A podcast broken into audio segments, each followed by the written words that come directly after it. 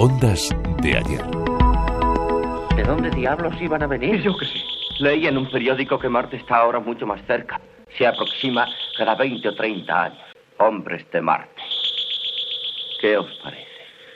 Pues que ni sean hombres como nosotros. A lo mejor son demonios. Si vienen de otro planeta serán muy diferentes. ¿Recuerdan esta inocente narración? Hace 85 años el mundo fue testigo de uno de los fenómenos que más ha marcado la historia de los medios de comunicación. Orson Welles desdibujó la fina línea que a veces se encuentra entre la realidad y la ficción con la dramatización radiofónica de la novela de H.G. Wells La Guerra de los Mundos. La emisión provocó el pánico entre miles de personas, convencidas de que el mundo estaba siendo invadido por un ejército de marcianos. Es un episodio muy interesante porque en realidad es una, es una doble noticia falsa. ¿no? El, el bueno, el episodio que todos conocemos es una locución del gran actor Orson Welles, ¿no? que en un momento dado decide hacer una especie de performance, de actuación en, en la radio y transmitir una invasión marciana en Estados Unidos, ¿no? sin decir que eso era una ficción.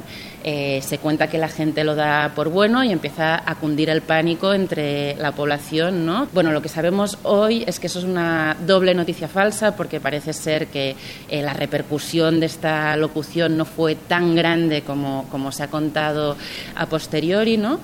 y parece ser que podría haber sido también una cobertura de los medios escritos que estaban combatiendo en ese momento la aparición de un medio nuevo y gratuito eh, que era la radio. ¿no? Entonces ahí había también una guerra de poder entre, entre dos eh, medios de comunicación. Este acontecimiento radiofónico y otros forman parte de la muestra que se expone en la Fundación Telefónica bajo el título Fake News, la fábrica de mentiras. María Brancos, jefa de exposiciones y colecciones de Fundación Telefónica, nos habla de la necesidad de dotar a las personas de herramientas que ayuden a distinguir la información verídica de la desinformación. Este fenómeno que el Foro Económico Mundial pues ya detecta como una de las mayores amenazas para nuestras sociedades después de la emergencia climática, por ejemplo, sabemos que al final la clave está en la alfabetización mediática, ¿no? en que seamos capaces de tener una educación que nos permita estar alerta y que nos permita detectar esas falsedades que muchas veces nosotros somos los primeros que contribuimos a difundir. El fenómeno de las fake news es completamente inabarcable y es necesario responsabilizarnos para frenar el deterioro de la información cada día más veloz. La responsabilidad primera es de quien difunde a sabiendas eh, una noticia falsa pues por tema de,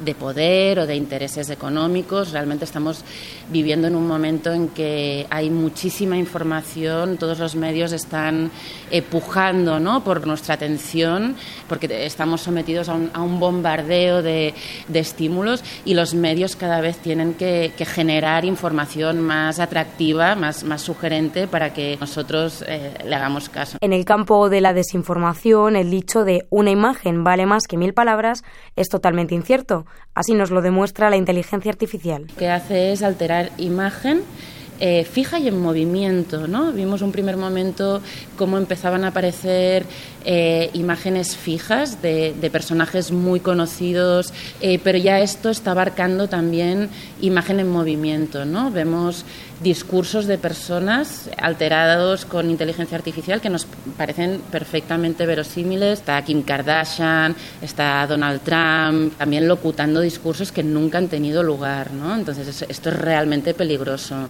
Las fake news hacen más necesaria que nunca una alfabetización mediática. Ondas de ayer, María José Pérez y Maite Gómez, Radio 5, Todo Noticias.